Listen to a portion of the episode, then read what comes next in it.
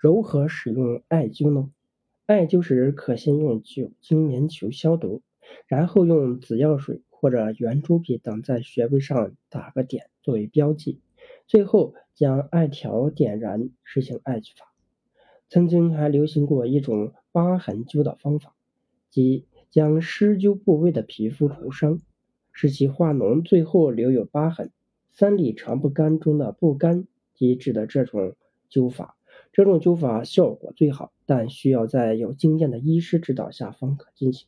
一般人只要悬灸就好，即使艾条离皮肤一定的距离，温和施灸。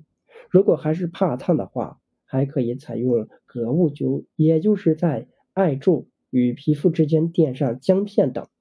这种灸法相对于直接灸来说更为温和，也更易为人们所接受。艾灸的时间。宜选在春时，气血流经胃经之时，此时施灸有事半功倍的功效。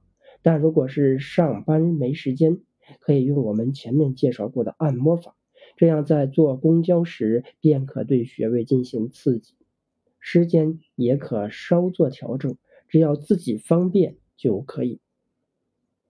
陆游有首诗这样写道：“纸上得来终觉浅，觉知此事要躬行。”无论足三里穴的功效有多么神奇，你只要亲自试过才知道。就算是还魂丹，你只要把它放在那里，它还不是不会发挥功效。所以，你想要健康，想要长寿，就不要再犹豫，立刻行动起来。不干即治此种灸法，这种灸法效果最好，但需在经验的医师指导下进行。一般人只要悬灸即好，即使艾条离皮肤一定的距离。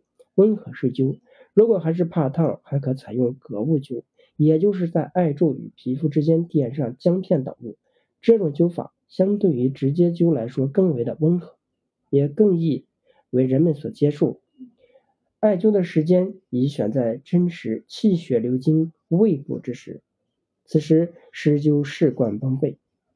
如果是上班没时间，可以用我们前面介绍的按摩法。这样在工坐公交时便可对穴位进行刺激，时间也可稍作调整，只要自己方便就好。